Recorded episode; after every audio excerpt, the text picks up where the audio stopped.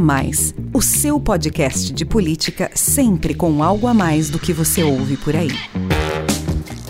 Olá, sou Rafael Lisboa e tem início agora mais um episódio do podcast A Mais, o seu podcast que discute política, economia e sociedade sempre com algo a mais para você.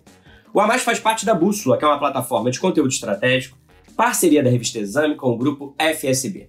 O bate-papo de hoje é sobre a COP26, a Conferência do Clima das Nações Unidas, em Glasgow, na Escócia, que chegou ao fim no sábado passado, depois de duas semanas de debates que reuniram representantes de cerca de 200 países, além de ambientalistas, estudiosos das mudanças climáticas, grupos da sociedade civil, organizações não governamentais, empresas e governos locais, todos mobilizados para conter o ritmo do aquecimento global, que já produziu efeitos irreversíveis, e sem uma redução drástica das emissões de gases do efeito estufa, o futuro do planeta e de todos nós está ameaçado. No episódio de hoje, vamos fazer um balanço do encontro e analisar o texto final, chamado de Pacto Climático de Glasgow, fruto de intensas negociações e ratificado por todas as quase 200 nações que participaram da COP. O acordo atendeu às expectativas depositadas nessa conferência, que era tida como estratégica, um ponto de inflexão no combate global às mudanças climáticas. A COP26 pode ser considerado um sucesso um fracasso. De um lado, chefes de Estado defendem que os avanços são inéditos. Do outro, ativistas e movimentos sociais julgam o resultado insuficiente para conter a crise. O fato é que, entre a euforia de uns e a frustração de outros, a COP terminou com algumas conquistas importantes e várias lacunas que precisam ser preenchidas com urgência para manter o aumento da temperatura da Terra no limite de 1,5 grau e meio centígrado, conforme estabelecido no Acordo de Paris em 2015 e fundamental para evitar catástrofes climáticas.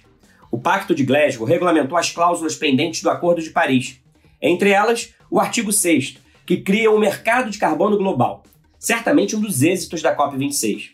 Foram definidas as regras para o comércio de créditos de carbono entre países e entre empresas, um passo fundamental na transição para a economia de baixo carbono e redução das emissões.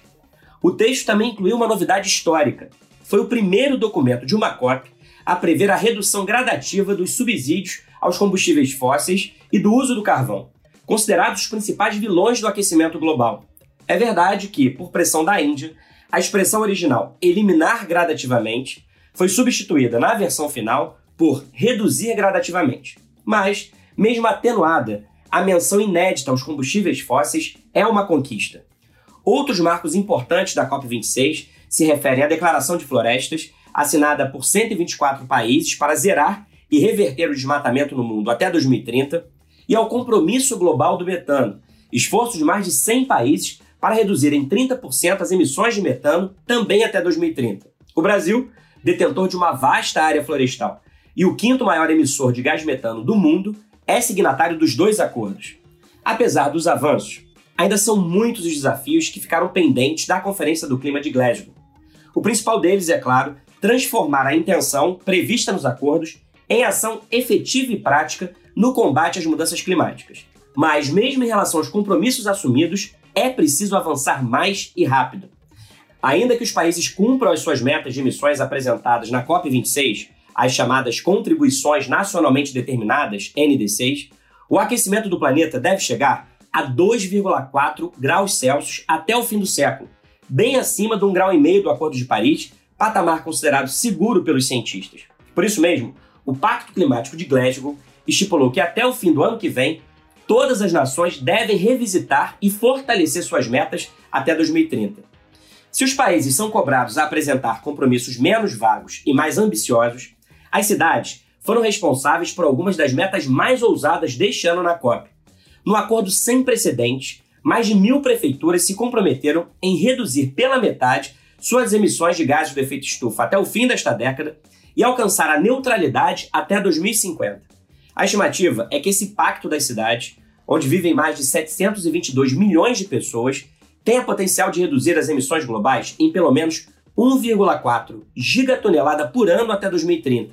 A coalizão foi orquestrada pela C40, rede global de megacidades contra as mudanças climáticas. Outro aspecto que parece ter decepcionado na COP26 foi a questão do financiamento para os países em desenvolvimento. Tema, inclusive, que ameaçou travar as negociações durante a conferência. No Acordo de Paris, as nações desenvolvidas haviam se comprometido com um fundo de 100 bilhões de dólares por ano a partir de 2020 para ajudar os países mais vulneráveis em seus esforços para reduzir emissões e se adaptar aos efeitos do aquecimento global. Promessa nunca cumprida. Agora, o documento de Glasgow convoca mais uma vez as nações ricas a cumprirem a meta de financiamento até 2025, sem deixar claro de onde virão os recursos. Mais uma demanda dos países menos desenvolvidos, que também não foi atendida no texto final, diz respeito à busca por fundos de reparação pelas perdas e danos que já são sentidos nessas nações em função da crise climática. As nações mais ricas se opuseram a esse pleito por temerem que a ajuda fosse vista como um reconhecimento de culpa pelo aquecimento do planeta. O Pacto de Glasgow reconhece a importância de que sejam analisados pedidos de indenização por perdas e danos dos países mais pobres, mas não dá detalhes sobre o acesso a esses recursos. Para conversar então sobre os resultados da COP26, seus avanços e lacunas, eu recebo aqui dois convidados muito especiais que são grandes especialistas no tema. Danilo Maeda, head da Bion, que é a consultoria de ISD do grupo FSB, e Ilan Cooperstein, vice-diretor regional da rede C40 para a América Latina. Ilan, muito obrigado por aceitar nosso convite. Seja bem-vindo aqui ao A Mais. Obrigado você, Rafael. É um prazer estar aqui com você e com o Danilo falando desse tema tão importante que ocupou, pelo menos quem trabalha com, com esse tema, por anos, né? E foi o, o grande evento aguardado desde a COP21 em Paris. Pois é, é o grande evento aguardado desde a COP21 em Paris e por isso mesmo eu quero saber de vocês. Houve avanços ou as lacunas ainda são gigantescas? E eu quero então dar as boas-vindas também ao Danilo. Obrigado por participar, Danilo, do nosso debate de hoje. Realmente foi um, evento bastante esperado, com, com uma expectativa enorme antes da sua realização. Falou-se muito de que seria o encontro mais importante desde o Acordo de Paris, ou até mais importante do que Paris, porque a gente uh, teria oportunidade ali de, de, estabelecer a parte prática de algumas intenções que estavam no acordo anterior. E a sensação, em geral, é, é de mixed feelings, como o pessoal diz, né? Algum ponto ali entre euforia e frustração, como você disse aí na abertura, é um pouco da visão da gente aqui como consultor que, que olhou o, os desenvolvimentos, as discussões do evento é, tanto do ponto de vista de governos quanto do setor privado. Pois então é justamente com essa questão que eu vou começar o nosso bate-papo. Eu quero pedir para vocês dois fazerem uma avaliação geral sobre a COP26. O que deu certo e o que falta avançar. Ilan, o que, que te surpreendeu positivamente em relação ao encontro e o que te decepcionou no documento final? Bom, eu acho que em relação à COP é importante colocar que talvez dê para dividir em dois, né? A COP em si, o centro dela são as negociações entre governos nacionais, é, e que de fato é, são a, a, própria origem das COPs. Né? A gente está na 26 edição, é uma por ano, que é parte da estrutura fundamental é, do avanço do regime climático, mas as COPs se tornaram eventos muito maiores do que só as negociações. Então, toda COP tem centenas de eventos paralelos, hoje em dia mobilizam a sociedade civil, o setor privado, governos subnacionais, entidades setoriais. Então, acho que se a gente dividir, talvez seja mais fácil responder. Na parte das negociações em si, eu vou usar um termo que eu, eh, eu vi no editorial do prefeito de Medellín, que ele chamou de um fracasso moderado. E eu acho que é um, um termo é, bastante propício para o resultado das negociações, ou seja, portas fechadas, governos nacionais, você já colocou vários desses pontos é, do que saiu, mas é um fracasso moderado por algumas razões. Primeiro, porque deixa muitas perguntas em aberto, essa é parte do, do fracasso em si é, sobretudo, por exemplo, com o financiamento. A promessa dos 100 bilhões de dólares para países em desenvolvimento é uma promessa antiga que segue empurrada agora para mais cinco anos. É, os países não conseguem, os países desenvolvidos que deveriam fornecer esse financiamento não se comprometem a ele. Ainda existe até uma questão de transparência sobre que, como é que seriam definidos esses fundos. É, também vemos uma questão dos próprios compromissos, então, as NDCs apresentadas, né, que são as contribuições nacionais, colocam hoje, uma, isso pela própria ONU, né, numa rota entre 2,5 e 3,5 graus, ou seja, tudo que nós estamos vendo ainda é muito aquém do necessário. É, então, mesmo com toda a negociação, com avanço, ainda precisa avançar mais. Qual é a parte boa ou que torna o fracasso moderado? Primeiro, que existe um entendimento de que um grau e meio é o desejado. Isso, em Paris, havia sido colocado como um ideal, mas que o, o, objetivo, de fato, era 2 graus. E, finalmente, a gente vê refletido o relatório do IPCC de 2018, que mostra é, a diferença abismal entre um grau e meio e dois graus. Então, é, esse um grau e meio que é muito difícil ser mantido, a gente já está em 1,1 grau desse aumento da temperatura, mas é, essa definição de que um grau e meio deveria ser a meta é importante para guiar as ambições e o próprio debate entre países.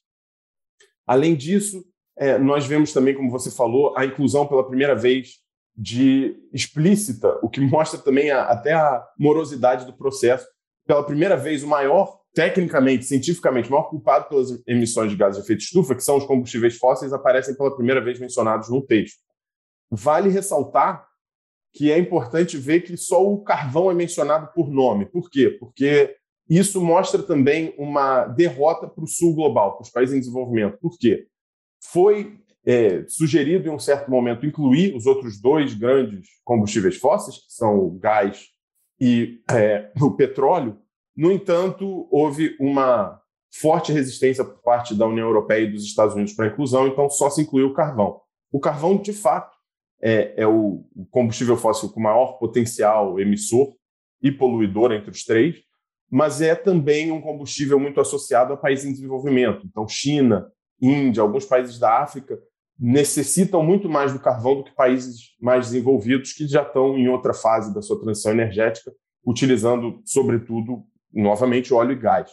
Então, apesar dessa menção, como você falou, também ter tido aí sim uma, uma ingerência direta da Índia para tirar redução e colocar, na verdade, tirar a eliminação e colocar redução do, do carvão, é muito interessante ver a questão política de por que não foi inserido e explicitamente listado os outros combustíveis fósseis. É, bom, e aí a gente pode ir para o outro lado. Então, essa é a parte das negociações. A parte fora dessa negociação, a portas fechadas de governos nacionais, eu acho que o resultado é bem mais é, positivo. Primeiro, porque nós vemos cada vez mais uma mobilização da sociedade civil e de outros atores, os chamados atores não estatais, que são todos os atores que não estão na sala de negociações. Então, cidades é, chegando com, e acho que a gente vai falar um pouco disso, mas com um compromisso muito categórico com o grau e meio. Então, o que os países não estão entregando em termos até de compromisso, as cidades já têm claro. Várias partes do setor privado, não é todo o setor privado, não é o mercado que abraça, mas uma parte grande do mercado sim abraça metas ambiciosas. E eu acho que vale também ressaltar juventude e minorias. Então, o discurso climático finalmente hoje consegue encontrar a sua interseção necessária com outros temas, como igualdade social, igualdade de gênero, justiça climática, e isso ainda não se reflete de maneira tão direta e tão rápida nas negociações, mas é algo que eu imagino, eu espero que vá criar cada vez mais pressão para a sala fechada também refletir esses temas. Obrigado, Ilan. Então, a gente teve duas COPs, né? A COP das reuniões com os países, nas salas fechadas, e a COP dos atores não estatais, e aí você fez a sua avaliação que as duas COPs tiveram resultados diferentes. Danilo, para o Ilan, ele até usou aí uma expressão do prefeito de Medellín, a COP foi um fracasso moderado. Você concorda com ele? Qual é a sua opinião? Quais foram os maiores ganhos e as maiores frustrações da COP26, esse evento que era tão esperado?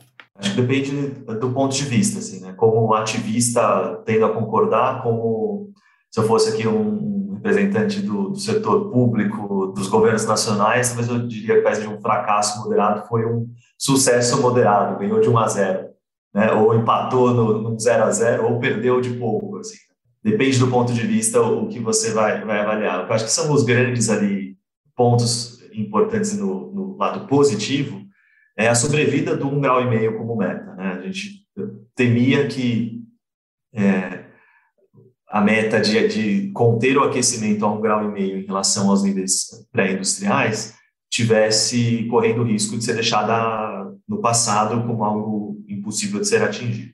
Então, por um lado, existe ali a notícia positiva de que essa meta continua no radar, mas por outro, como o Ilan já comentou, a gente ainda tem um gap que é persistente. Né? Se, se todos os países cumprirem as suas metas autodeclaradas, as suas NDCs, ainda assim o planeta aquece consideravelmente mais do que essa nossa meta de 1,5, que é um, um limiar ali no qual a gente já, uh, pela ciência, sabe que pode esperar catástrofes climáticas e sociais bastante importantes. Uh, então, né, é, esse é um exemplo né, de como, por um lado, houve um avanço, pode-se dizer assim, ou não houve um retrocesso, que é a manutenção do 1,5, mas, por outro, a gente ainda continua distante de conseguir chegar nele. Uh, acho que o engajamento e, e o, o, acompanhamento, o escrutínio da sociedade civil também é um outro ponto positivo. Parece que, mais do que em outros, outras conferências do clima, neste caso aqui, a gente teve até pela cobertura da imprensa, isso é um marcador de como a sociedade civil estava realmente acompanhando as discussões e cobrando ali um nível de, de compromisso mais alto, o que me parece positivo, especialmente para o que vai vir agora. Né? Então, a COP é importante como evento, mas o que vai definir se ela vai ser histórica ou não é o que vem depois do evento.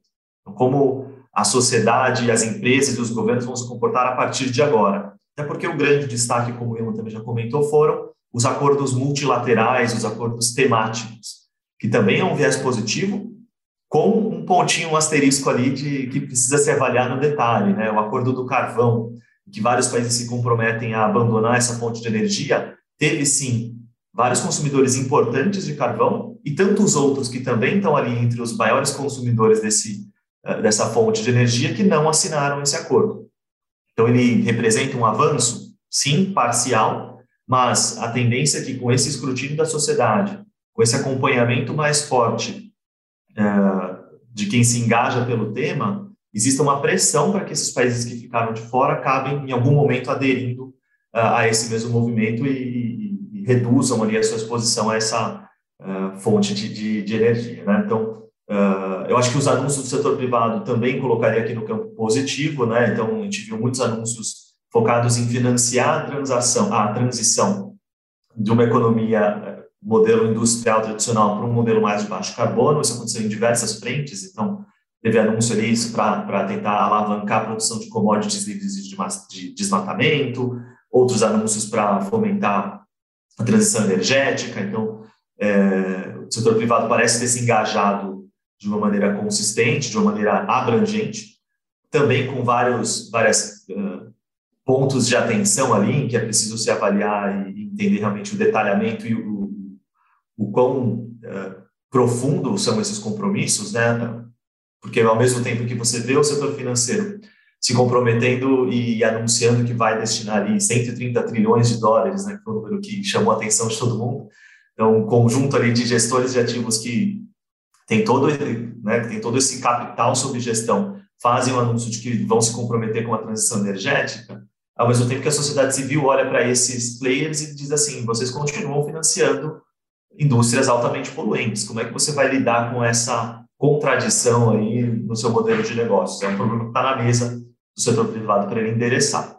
Eh, no lado das frustrações, acho que, como eu comentei, né, o, o gap ali entre o nível de reduções nas emissões necessário para a gente conter o aquecimento global ali dentro do 1,5 e o caminho pelo qual a gente está hoje é, é uma lacuna que precisa ser preenchida. Acho que essa talvez seja a principal questão para governos e para a sociedade civil nesse momento. Né? Existe ali um, um elefante que está na sala, né? um problema enorme para a gente resolver e cuja janela de, de oportunidade, o tempo, o tempo disponível para endereçar a questão está ficando cada vez menor, o que coloca para a gente ali uh, desafios ali importantes, né? Uh, ficou combinado da gente rever as metas das NDCs para o ano que vem, e eu acho que esse é, vai ser um momento chave, né? Então, uh, e aí eu vou contar muito com, com o engajamento da sociedade civil para cobrar os governos no sentido de uma ambição climática maior.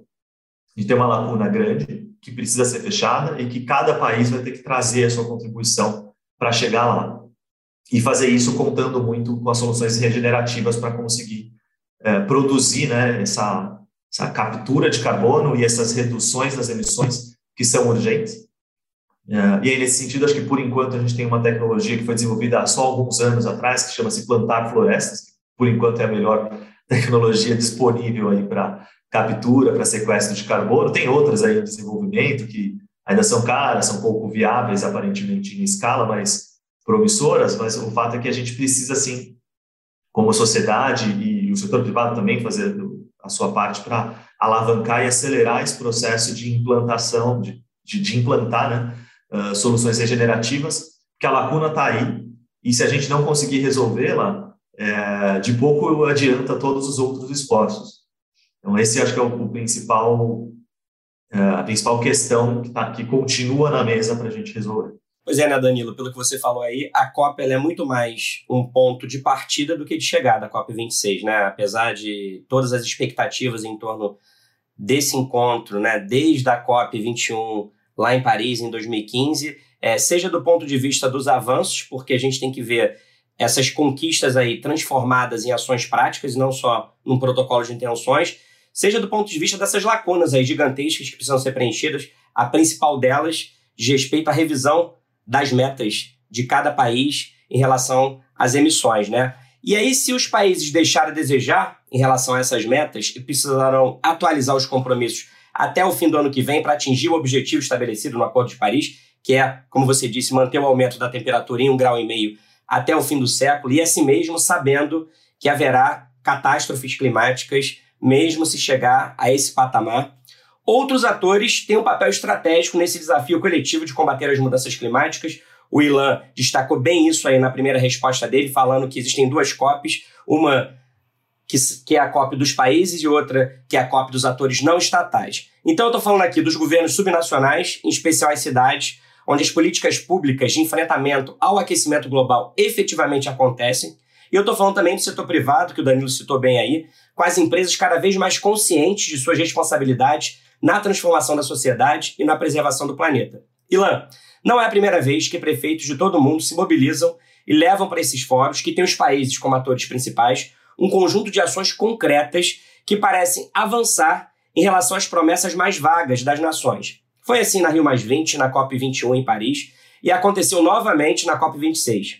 E à frente das cidades estão redes internacionais como a C40, que conectam governantes locais de diferentes partes do globo, ajudando na elaboração dos planos de descarbonização e promovendo a troca de experiências e boas práticas sustentáveis. Conta então pra gente, Lan, um pouco mais do papel da C40 no apoio às cidades, na formulação das suas estratégias para atingir os objetivos estabelecidos no Acordo de Paris e por que, que você acredita que os prefeitos têm demonstrado mais capacidade de implementação dessa agenda verde? Rafael, de fato, essa é uma agenda que já vem sendo liderada por atores não estatais, as cidades, talvez ali depois de Copenhague, a COP15, que foi também aí sim um fracasso retumbante, é, e a gente vê o surgimento de outros atores, e na COP21 é, com, em Paris, apesar de ser um acordo assinado novamente por governos nacionais, as cidades já começam a se mobilizar, é, já vinham nesse processo há mais de 10 anos se mobilizando, mas ali eu acho que dá um salto. Então, as cidades C40, que representam hoje pouco menos das 100 maiores cidades do mundo, mas com impacto grande, quase 10% da população, um quarto do PIB, essas cidades, de forma voluntária, se comprometem também com as metas do Acordo de Paris.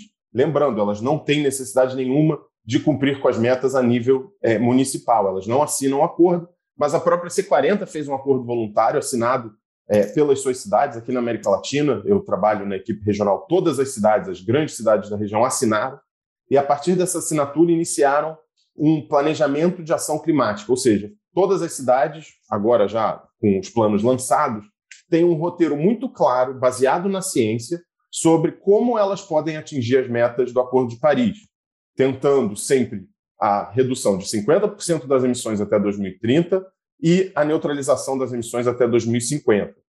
Isso é uma mudança fundamental, estrutural, sistêmica. É difícil ressaltar em palavras como que é necessário uma mudança grande que exige compromisso político, exige investimento, exige, exige parcerias, exige capacitação técnica para as cidades chegarem nessas metas. Isso significa agir em, em ações como a descarbonização do transporte público, então, aumentar o uso do transporte público, mudar também a tecnologia para um transporte limpo, de zero emissão, é, exige também uma construção mais sustentável, desde a parte do material que é usado para a construção dos edifícios até a própria utilização dos edifícios, ou seja, a eficiência energética de edifícios públicos, de edifícios privados, áreas verdes nas cidades, a gestão do resíduo. Então, para onde vai tanto o resíduo orgânico como o resíduo também inerte, como é chamado, ou não orgânico, é, nas cidades. O Rio de Janeiro, por exemplo, são 10 mil toneladas dia, então não é trivial, não é algo fácil de se, de se definir uma solução. Só que as cidades já estão fazendo, então elas têm o plano, elas têm o compromisso, mas é interessante ver que elas chegaram em Glasgow não só com um compromisso, que já é muito grande, porque esse compromisso, a C40 liderou uma campanha chamada Cities Race to Zero, ou é, a corrida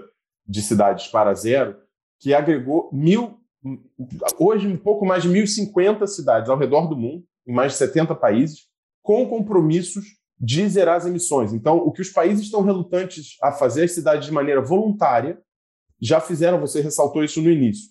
Então, chegando em Glasgow é interessante porque as cidades elas trazem o compromisso, mas trazem também ação. A gente pode aqui, eu não vou entrar é, numa, numa lista infindável, mas as cidades já demonstram, ao mesmo tempo que tem essa questão importante política, elas já chegam com temas muito práticos. E aí, respondendo a segunda parte da sua questão, o governo municipal é o mais ligado ao território, é o que mais sente a mudança no chão.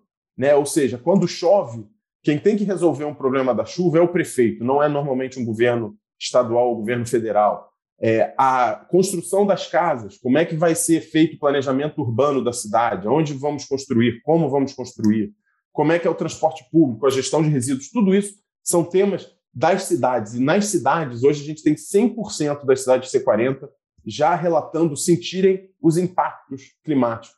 Isso se traduz em aumento é, de intensidade e frequência de inundações, aumento das ondas e ilhas de calor, muitas vezes as secas também. Cidade do Cabo, por exemplo, quase se tornou a primeira cidade a chegar à total seca, a falta de abastecimento de água. As cidades brasileiras, nem se fala, todo verão as chuvas vão se tornando cada vez mais frequentes, intensas, trazendo um, um, um custo pesado né, de antes de vidas, felizmente isso tem diminuído o número de mortes, mas de perda de patrimônio de grupos já de baixa renda, grupos vulneráveis. Então, os prefeitos eles já sentem a mudança climática. Enquanto muito do debate é teórico ou muito técnico e científico, as cidades já entendem. E eu acho que isso se reflete nesse amadurecimento né, dos prefeitos e as cidades já estão muito mais avançados, tanto é que a C40 mesmo foi a primeira organização do mundo a adotar um grau e meio como a meta. Nunca nada da C40 a gente tratou de dois graus, porque a gente fez uma pesquisa que a gente viu a diferença abismal que tinha esse meio grau né, do, de Paris como a meta né, ideal e a meta, digamos, mínima. E, e, isso é o IPCC depois ressaltou essa diferença, como eu falei. Mas as cidades elas estão na ponta. Então a mudança climática ela já é sentida nas cidades. Os prefeitos têm uma pressão dos seus cidadãos e também um entendimento maior de como isso se reflete é, no território, na vida das pessoas. E aí a gente vê é, isso subindo até o nível político global em uma, é, enfim, uma reunião, um evento como a COP. As mudanças climáticas, os efeitos das mudanças climáticas são sentidos diariamente aí pela, por quem mora nas cidades e, obviamente, pelos prefeitos que têm que administrar e enfrentar essas mudanças climáticas. Então, por isso, essa abstração toda que às vezes acontece dentro das salas de reunião com esses negociadores, é, quando a gente transfere isso para o nível municipal, os prefeitos têm que ser mais pragmáticos e buscar aí ações concretas para poder reagir a esses problemas climáticos que já trazem tantos transtornos para quem vive aí nas cidades, né? Danilo, eu quero te ouvir agora sobre o papel das empresas nesse pacto coletivo pelo clima. A Bion é uma consultoria de ESG que justamente ajuda as companhias nas suas estratégias de sustentabilidade e na gestão dos impactos sociais e ambientais dos seus negócios ao anunciar a redução gradativa de subsídios a combustíveis fósseis e do uso do carvão e celebrar acordos ambiciosos contra o desmatamento e emissão de metano, a COP26 deixa claro que algumas práticas não serão mais toleradas e quem não se adequar vai ficar para trás. Além disso, ao regulamentar o mercado global de carbono, estimula, inclusive do ponto de vista financeiro, a adoção de ações regenerativas. Quais são, Danilo, os maiores desafios e as grandes oportunidades para as empresas nessa transição para a economia de baixo carbono?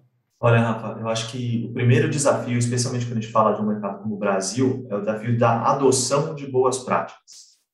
A gente eh, tem uma sensação, muitas vezes, porque os players mais importantes, né, as empresas de grande porte, que já estão mais avançadas nessa agenda, se comunicam de uma maneira bastante proativa e colocam para todo o mercado os seus planos de ação, os seus compromissos, compromissos muitas vezes é, bastante ambiciosos, mas elas são exceção no nosso mercado. Né? Então, a gente até fez uma pesquisa recente que a gente percebeu ali, quando, nesse recorte de empresas grandes e médias do Brasil, como a adoção de boas práticas de sustentabilidade ainda não é majoritária. Então, a gente viu lá que 60% das empresas não têm uma estratégia de sustentabilidade. Então, precisa dar alguns passos atrás para entender, primeiro, é, como a organização se relaciona com essa ideia de sustentabilidade, entender onde estão seus principais impactos, para então endereçar temas que são cruciais, como o tema das emissões de gases de efeito estufa, que em alguns casos vai estar relacionado ao consumo de energia, em outros são emissões diretas do processo produtivo. Então, acho que esse o desafio da adoção é um primeiro importante, no qual as empresas âncoras das suas cadeias de valor têm um papel também muito relevante de acelerar o processo naquelas organizações que não têm o mesmo pote, não têm a mesma capacidade de perceber o, desenvolvimento da agenda e responder uh, a essas novas demandas. É, passando esse desafio, passando então o momento da adoção, acho que as oportunidades se abrem, elas estão colocadas, né? É, tem estimativas aí é, que, que estão na casa dos trilhões de dólares do, do, sobre o tamanho das oportunidades de negócio disponíveis no mercado, na trajetória do mundo em direção ao cumprimento dos ODS. Então, não é desprezível né, o, o tamanho das oportunidades para geração de novos negócios. Para conseguir capturar essas oportunidades, é preciso que a empresa entenda muito bem qual, onde está o seu impacto e onde ela pode contribuir, em que temas e, e com quais ações práticas ela consegue contribuir com essa agenda. De uma maneira geral, a gente consegue perceber, especialmente aqui a partir das discussões da COP26, uh, e tem algumas apostas aqui que a gente faz de temas que vão uh, ascender, então temas que vão ganhar relevância, muito por conta do cenário que está posto, que é essa lacuna entre o volume de, de, de cortes nas emissões que precisa ser feito e os compromissos já assumidos. A gente tem um espaço ali para ser, ser preenchido uh, e, e, a necessidade de acelerar essa agenda. Esse problema coloca para a gente uma oportunidade de mercado para empresas que vierem trazer as soluções para essa lacuna. Então, estou falando de soluções de economia regenerativa, de bioeconomia, que é a ideia de você uh, produzir valor econômico a partir da, da, da preservação do ativo florestal, por exemplo, o que o, o John Elkington, que é o apelidado de pai da sustentabilidade, chama de cisnes verdes, né? que são soluções regenerativas, soluções que entregam um impacto socioambiental positivo, que podem ser escaladas e que podem ser, eh, que entregam resultados de uma maneira rápida. Então, a gente precisa dessas soluções, né? O, o não tem na mão todas as soluções necessárias para resolver a crise climática de uma maneira que seja também socialmente justa. Então, eh, existe ali oportunidade realmente para se desenvolver essas, uh, essas novas soluções, essas novas ferramentas que vão resolver essa, essa lacuna que está posta, né? Então, uh, aí além disso, acho que a questão dos serviços ecossistêmicos também entram como uma outra linha de oportunidade. Então, a ideia de você ter o pagamento por serviços ambientais, né? Então, todos esses recursos naturais que a gente usa de graça, começa agora a ter uma discussão mais forte, já existem mecanismos, mas é, a discussão ganha força de como que a gente coloca no preço dos processos produtivos a, a, o serviço ambiental que a gente recebe hoje de graça e é beneficiado por ele, né? Então a gente precisa remunerar quem está lá na ponta garantindo a continuidade desses serviços ecossistêmicos. Então aí tem já um, um outro uma outra frente de oportunidade. Um exemplo é, desse tipo, por exemplo, tem, é, tem a ver com os esforços de governos subnacionais, de prefeituras, que se mobilizam ali com organizações da sociedade civil e com empresas locais para trabalhar a questão, por exemplo, da preservação de mananciais, que tem uma ligação direta com a questão da segurança hídrica e da produção é, de água em mananciais, que, que alimenta, que, que atende ali a população local, que atende as empresas locais, o, né, os produtores agrícolas locais, que tem esse serviço ali ecossistêmico sendo prestado, que muitas vezes estava sendo deixado de lado, né, tido como algo com o qual se pode contar independente das suas ações, e, e hoje a gente já sabe que é a preservação dos mananciais uh, preserva a capacidade, né, preservação de áreas de mananciais, desculpa, preserva a capacidade desses mananciais produzirem esse recurso fundamental para a economia. Então começa-se a desenvolver alguns mecanismos muito de parceria ali entre uh, governos locais, sociedade civil e, e setor privado para alavancar a preservação desses recursos que são fundamentais para todos. Então, as oportunidades estão colocadas, mas tem um desafio anterior, que é o desafio da adoção das boas práticas. Né? Então, a gente precisa ainda. Existe uma consciência no mercado que ainda não se transformou em ações práticas. E esse é um processo que precisa ser acelerado. As empresas grandes, que são âncoras das suas cadeias, têm realmente um papel importante a cumprir para acelerar essa agenda. Agora quero conversar com vocês sobre um dos maiores desafios da questão climática. O Ilan citou isso logo na primeira resposta dele, que é o financiamento dessas mudanças que são necessárias e urgentes. De onde virão os recursos para promover essa transição para a economia de baixo carbono, principalmente nos países em desenvolvimento, que são mais vulneráveis aos efeitos do aquecimento global? A COP26 pouco avançou nesse tema e a promessa das nações desenvolvidas de formarem um fundo de 100 bilhões de dólares por ano para ajudar os países mais pobres, até hoje não cumprida, foi renovada, porém sem diretrizes muito claras. Ilan, como é que você avalia esse desafio do financiamento e como a C40 tem apoiado as cidades de países em desenvolvimento na busca de recursos para reduzir emissões e enfrentar a crise climática? É interessante essa pergunta porque talvez com a crise da Covid-19 o, o impacto mais grave a médio e longo prazo é a questão financeira. As cidades precisam de apoio e precisam de um alinhamento com linhas de financiamento globais, internacionais, nacionais e às vezes até estaduais para poder cumprir. Isso já está muito claro para poder cumprir com as suas metas. Isso só se tornou ainda mais agudo com a crise da Covid.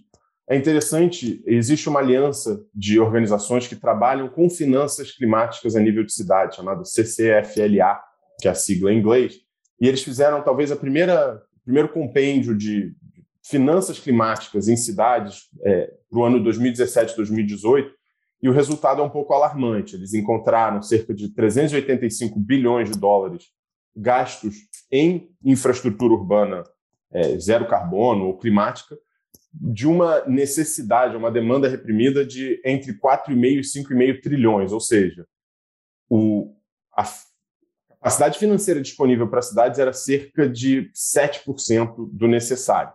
Então, a gente tem aí uma lacuna muito grande para cumprir, e isso precisa também de um esforço, é, com certeza, vertical, ou seja, de vários governos. As cidades não vão conseguir resolver sozinhas, até porque hoje a maior parte do financiamento climático vem de, do, dos próprios linhas de financiamento das cidades, ou seja, são os orçamentos municipais responsáveis pela implementação da maior parte das ações climáticas nas cidades, junto também de domicílios. Então, investimentos em eficiência energética, em edificações, ou seja, é, não há de fato aí um financiamento estruturado, isso que fica claro. Como que nós, falando da C40, temos apoiado as cidades? Desde, desde também da, de 2016, depois da COP, inclusive com o prefeito, então, é, presidente da C40, Eduardo Paes, foi lançada a Facilidade Financeira para Cidades. É uma estrutura da C40 junto com a GIZ, que é a Agência de Cooperação Internacional Alemã, para ajudar as cidades a tornar os seus projetos bancáveis ou financiáveis. Então, nós apoiamos uma série de projetos aí a nível de projeto específico para tornar esse projeto elegível ou capaz de acessar fundos, sejam nacionais, internacionais. A gente ajuda, inclusive, a cidade a definir qual seria a melhor fonte de financiamento. Então, com esse projeto, por exemplo, a C40 está apoiando Curitiba e Rio com as primeiras plantas solares em aterros sanitários encerrados. A gente também apoiou a cidade do México na elaboração de uma linha de BRT elétrico. Bogotá numa supervia de ciclovia, numa super ciclovia cruzando a cidade também de norte a sul. E por aí vai. É um projeto relativamente pequeno, se a gente olhar toda a demanda, mas existem uma série de outras facilidades ou estruturas semelhantes à da C40. A GZ mesmo tem uma, uma própria, e Clay, outras redes têm ajudado, mas precisa de uma mudança estrutural a nível muito maior do que redes de cidades ou dos próprios governos municipais. O interessante é que o setor privado também tem dado sinais é, de que vai disponibilizar mais recursos para isso. A COP26 teve um importante anúncio, aí também encabeçado por um programa da C40 chamado Zebra, é, focado na aceleração da implementação de ônibus zero emissão na América Latina, onde uma série de parceiros privados, então empresas e fundos de investimento, se comprometeram com um investimento de um bilhão de dólares na América Latina, em quatro países, mais especificamente, Brasil, Colômbia, Chile e México, a investir em ônibus zero emissão, no caso, a maior parte elétricos, que hoje é a tecnologia mais viável. Então, isso mostra, um, um, isso já sinaliza, é interessante porque com uma declaração dessas, vários outros atores já se mostram interessados, porque entendem a maturidade dessa tecnologia, o interesse político, o compromisso, etc. Então, nós vemos uma mudança, não na velocidade necessária, mas é uma mudança que vem ocorrendo para disponibilizar mais recursos. E, inclusive, esse recurso de 100 bilhões de dólares não é claro como seria dividido ou como seria acessado. Mas é importantíssimo, já nesse momento, enfim, já, né? Já não, ainda nesse momento de planejamento de como seria, pensar como que outros atores subnacionais poderiam acessar esses fundos. Porque o próprio é, fundo verde do clima, ele não é acessível para cidades, é muito difícil até para governos nacionais, é um processo burocrático. Então, todos os novos, é, os novos instrumentos e novas plataformas de acesso ao financiamento já deveriam levar em conta, desde o seu, é, desde a sua, do seu planejamento para a implementação, como que outros níveis de governo poderiam acessar, porque não, não é só o governo nacional que vai fazer um, um grau e meio chegar, assim como não vai ser só a cidade. Então precisa ter é, uma forma é, intersetorial e, e, e, multidimensional para que esses diferentes níveis de governo possam sim é, fechar essa lacuna que ainda é muito grande do financiamento. Pois é, é um desafio para os governos, e nesse caso para todos os níveis de governo, porque cada cada nível de governo tem uma responsabilidade, tem uma missão aí na redução das emissões, mas é um desafio também quando a gente pensa o financiamento que envolve o mercado, o setor privado e toda a sociedade, né? E aí, Danilo, eu quero então ouvir a sua opinião sobre essa questão do financiamento da agenda verde. Você citou aí uma cifra muito expressiva impressionante da COP26, que é aquele valor de 130 trilhões de dólares, né? Um grupo de 450 bancos, seguradoras e investidores que controlam mais de 130 milhões de dólares, eles se comprometeram a investir em economia neutra em carbono e fornecer os 100 trilhões de dólares necessários para financiar a transição ao longo dos próximos 30 anos. Teve um outro anúncio mais modesto que também você citou aí em uma das suas respostas, que é aquele das mais de 30 gestores que administram quase 9 trilhões de dólares, que prometeram eliminar dos seus portfólios o desmatamento impulsionado por commodities agrícolas. Então, a minha pergunta para você é: como é que o setor privado pode contribuir efetivamente no financiamento dessas mudanças? Implementando essas, esses compromissos e essas promessas de uma maneira consistente. Né? Quando você vê ali o anúncio uh, do grupo de Glasgow, como eles se chamaram, né? que são essas 450 instituições financeiras que controlam um ativo somado desse tamanho de 130 trilhões de dólares, de fato dá, uh, né, tem uma estimativa anterior de que o investimento necessário para produzir uh, as transformações uh, de transição para uma economia uh, de baixo carbono adequada à meta de 1,5 graus Celsius seria de 100 trilhões de dólares. Então, a gente está falando ali de, uma, de um investimento suficiente ou mais do que suficiente para produzir essa transição. A grande questão é que não, a gente ainda não tem o detalhamento de como isso vai ser feito, uh, ao longo de quanto tempo e, e uh, o tratamento das vicissitudes que fazem parte aqui desse processo. Né? Então, ao mesmo tempo que existe dinheiro indo para fontes renováveis de energia, a gente ainda tem uh, outras indústrias que são altamente poluentes que continuam produzindo e que a, a transição, então, precisa ser acelerada. Né? Ao mesmo tempo que eu cresço de um lado, eu preciso reduzir uh, do outro, porque senão os esforços se anulam. Né? Acho que tem um outro ponto importante para uh, viabilizar essa transição de uma maneira mais rápida e que alguns reguladores ao redor do mundo já têm começado a trabalhar, que é endereçar essa questão da taxonomia dos investimentos, ou seja, dar o nome certo para as coisas. Né? A gente viu um, uma explosão aí no interesse uh, pelos investimentos chamados de sustentáveis, investimentos ESG, Uh, e essa explosão do interesse, né, ou, ou seja, um, um, lado ali de uh, demanda por ativos que tivessem essa classificação, trouxe uma resposta de mercado uh, que nem sempre é consistente. Então, hoje você tem uma oferta enorme de fundos que são carimbados como ESG, mas que falta ali uma definição mais clara para o mercado entender e, e, diferenciar um pouco melhor o que, que é um investimento de impacto, que se propõe a ser um investimento cujo objetivo, cujo fim é a produção de, de, um, de uma melhoria em indicadores socioambientais, o que é um investimento sustentável, que estaria dizendo respeito a, uma, a um investimento em empresas que uh, gerenciam os seus impactos socioambientais de maneira que o negócio é preservado ao longo do tempo uh, e que o negócio não gere impactos negativos para a sustentabilidade do planeta e da sociedade o que é um investimento responsável, que teria já uma terceira categoria, ou que são investimentos apenas que têm bons, bom desempenho em alguns indicadores ESG.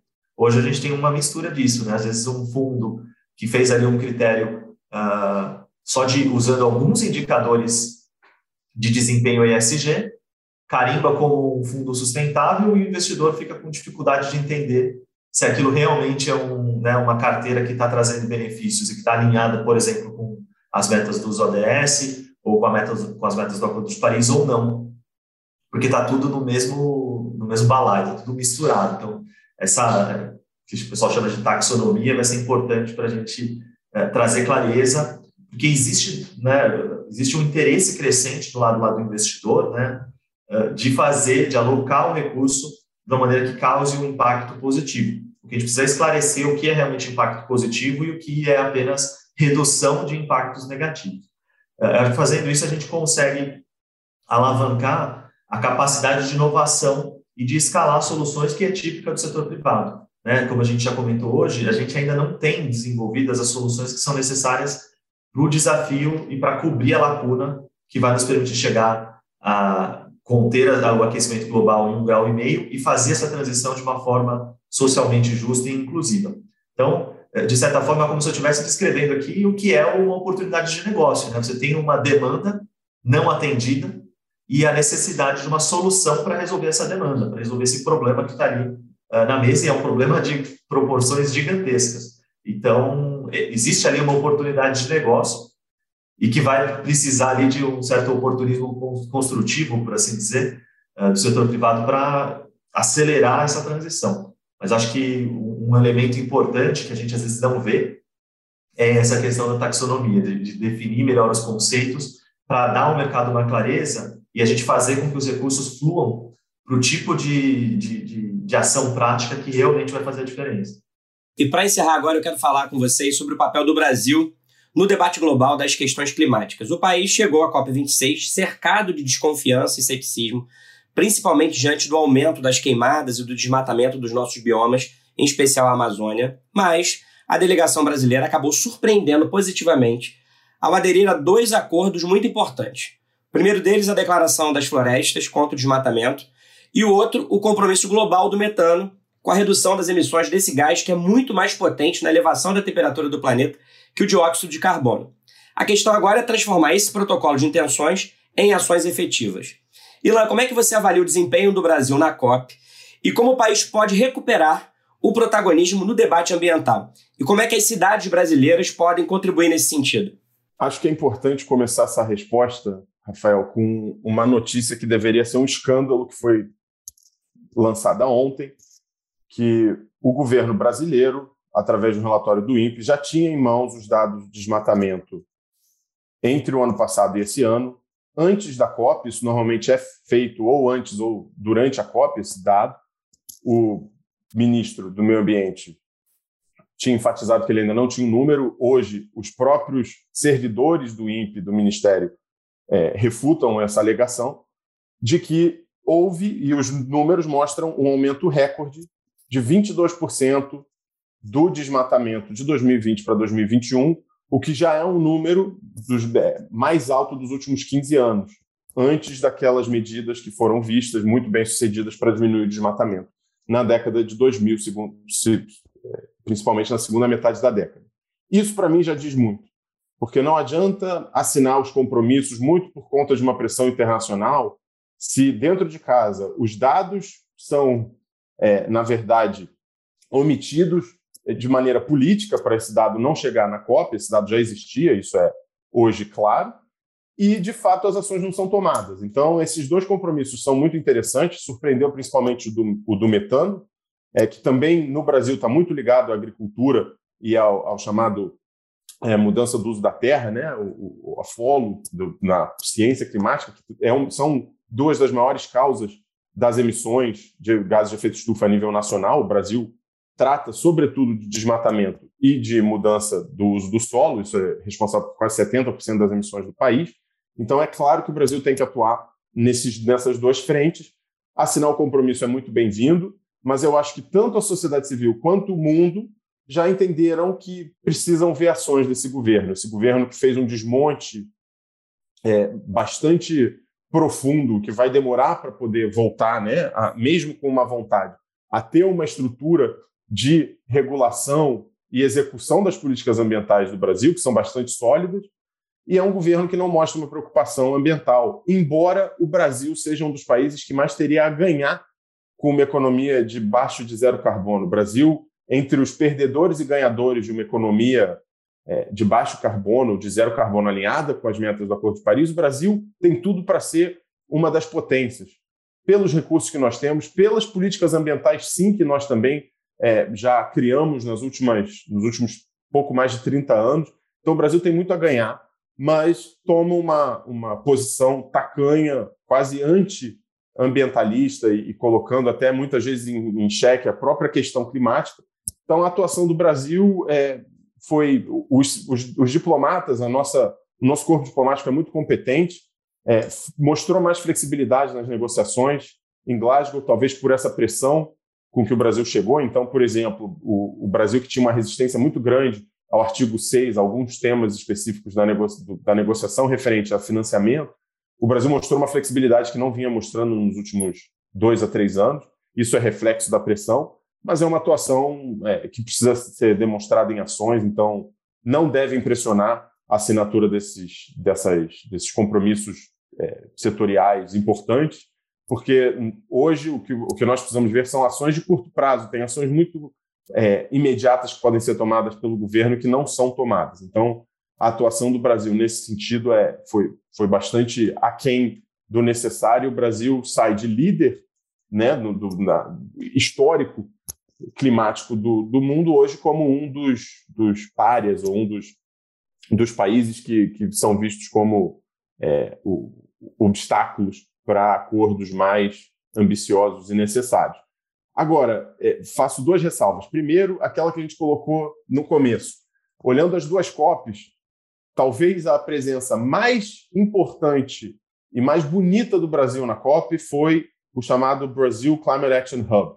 Era um espaço da sociedade civil brasileira no, na COP. Então, existem dois espaços, um oficial e um da sociedade civil. Na sociedade civil existiu esse espaço é, para o Brasil e que foi um espaço de fato que estava sempre cheio. Nós vimos uma pluralidade de vozes, então, grupos indígenas, líderes de governos estaduais, governos municipais, setor privado, ONGs, empresas, jovens, mulheres, trazendo é, um debate muito rico para a questão climática, e isso é importantíssimo até para a nossa imagem, porque mostra que o Brasil não se resume a um governo, um país não é o seu Estado. Então, a sociedade brasileira é muito mais rica e muito mais consciente da questão climática de uma maneira também que respeita até a história da questão ambiental brasileira, que sempre ligou a questão ambiental à questão social. Desde o seu nascimento ali, principalmente na, na época da redemocratização, a questão ambiental ela é vista como socioambiental. Isso tem se aprofundado, nós vimos essa presença recorde de jovens, novamente, todos esses grupos da sociedade civil, e também aí trazendo para a última parte da resposta, que são as cidades também. Então, nós vimos isso nos Estados Unidos, por exemplo, na era Trump, que também foi um governo bastante contrário à agenda climática. As cidades e estados mantiveram os Estados Unidos é, nessa agenda, e os compromissos foram mantidos, as ambições e muitas vezes as ações também. E hoje nós vemos isso em menor escala, muito também devido ao poder que o, os municípios têm no Brasil, que é menor do que nos Estados Unidos, mas os municípios sim seguem totalmente comprometidos, até mais do que estados, outros estados que são comprometidos com o Acordo de Paris, os municípios vão além. Então, Rio de Janeiro, por exemplo, vai sediar a Rio mais 30 cidades no ano que vem para tratar desse tema. Várias cidades brasileiras estiveram representadas. O prefeito de Salvador participou, sendo talvez aí o prefeito a maior cidade que teve uma representação a nível de prefeito. São Paulo, Rio de Janeiro, todas essas cidades assinando compromissos, demonstrando ações, pedindo e procurando colaborações e acordos com o setor privado, com outras cidades, com outras redes, buscando as soluções. Então, realmente existe um papel muito importante que as cidades brasileiras têm, mas não só as cidades brasileiras, os atores não estatais. Então, é a sociedade civil, são os grupos organizados, as ONGs, os, os governos estaduais. Houve também uma participação importante pela primeira vez de governos estaduais, governadores na COP de maneira articulada, não de maneira individual, através de uma iniciativa do Centro Brasil no Clima. Então, isso tem aumentado, muito talvez em decorrência da própria falta de ação e de protagonismo do governo federal, mas também pelo, novamente, pelo, por esse amadurecimento da questão climática na sociedade brasileira. Isso tem que ser refletido na COP e foi, não na negociação, mas sim é, na, nessa área, né, no, no pavilhão da sociedade civil e dos atores não estatais a nível federal. Ilan, você lembrou aí essa coalizão We Are Still In, que existiu lá nos Estados Unidos durante a era Trump, porque o ex-presidente americano retirou os Estados Unidos do Acordo de Paris, mas governos subnacionais, né, cidades, governos estaduais, empresas, sociedade civil fizeram questão de respeitar e cumprir tudo aquilo que tinha sido estabelecido no Acordo de Paris e foi e fez pressão e fez uma pressão importante ali para que essa agenda sustentável não se perdesse nos Estados Unidos. O Danilo, o Ilan, ele destacou aqui o descompasso que existe na avaliação dele entre o discurso do governo brasileiro lá na COP26 e a prática, as ações que têm acontecido aqui. E separou também o que ele chama, mais uma vez, né, da COP oficial e da COP ali paralela, com os atores não estatais, onde ele viu uma riqueza muito grande da participação dos representantes brasileiros. Então eu quero fazer a mesma pergunta a você que eu fiz a ele. Qual é a sua opinião sobre o papel do Brasil na COP26?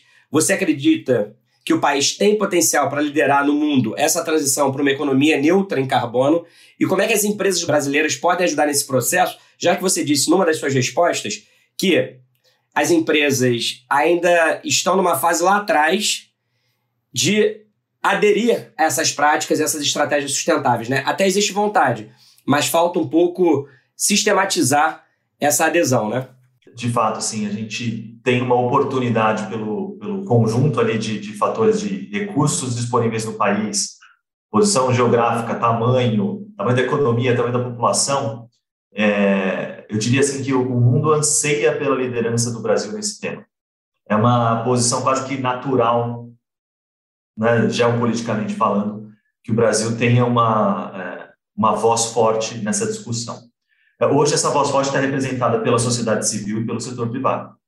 Né? É, uma certa crise de liderança ali e um espaço que passa a ser ocupado por esses atores que têm, obviamente, um poder de mobilização do tamanho das suas organizações, do, do tamanho, da proporção do que elas conseguem mobilizar.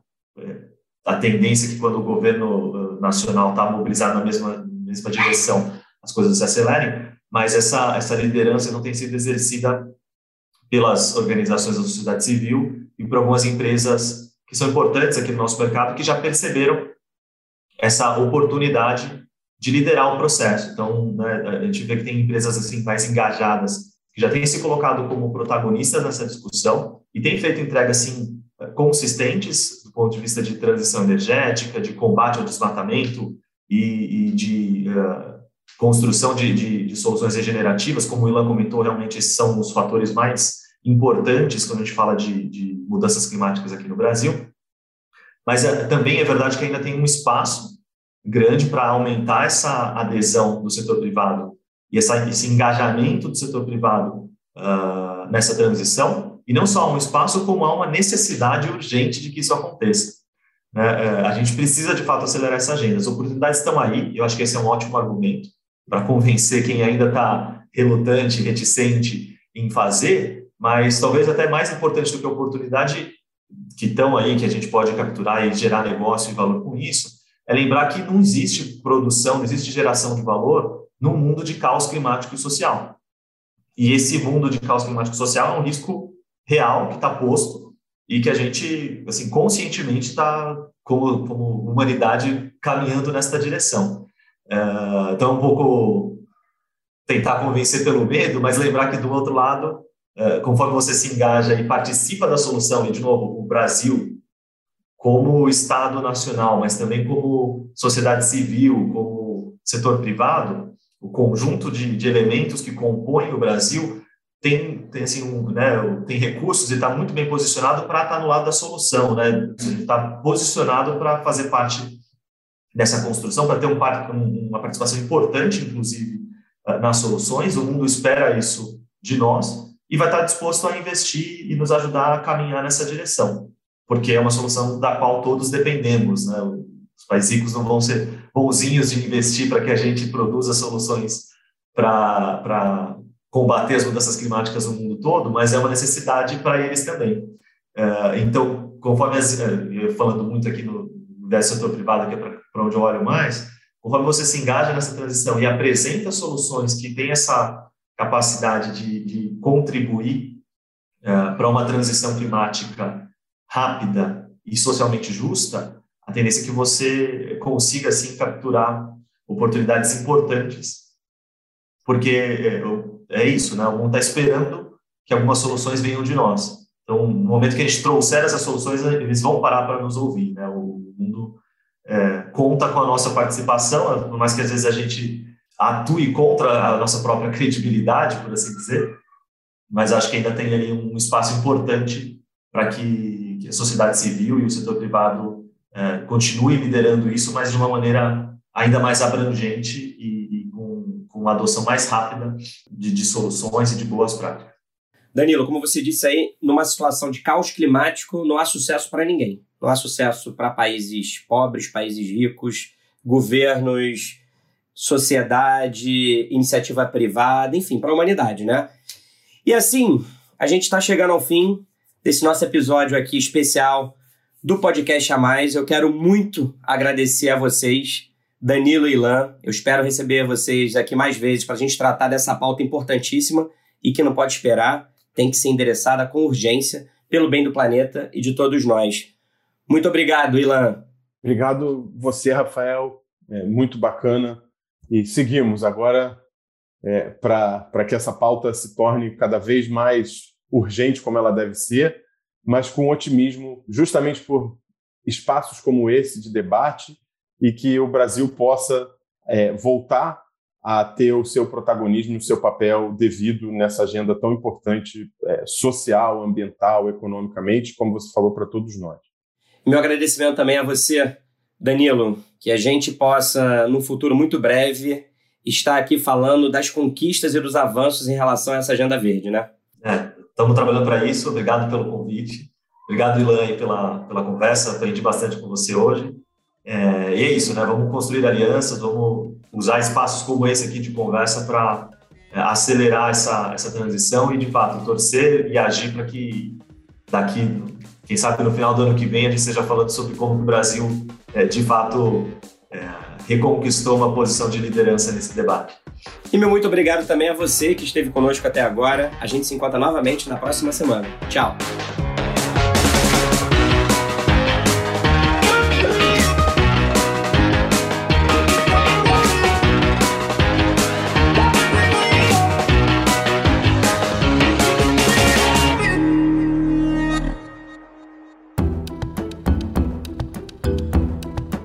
Na edição Guilherme Baldi, este podcast faz parte da plataforma Bússola, um produto do grupo FSB.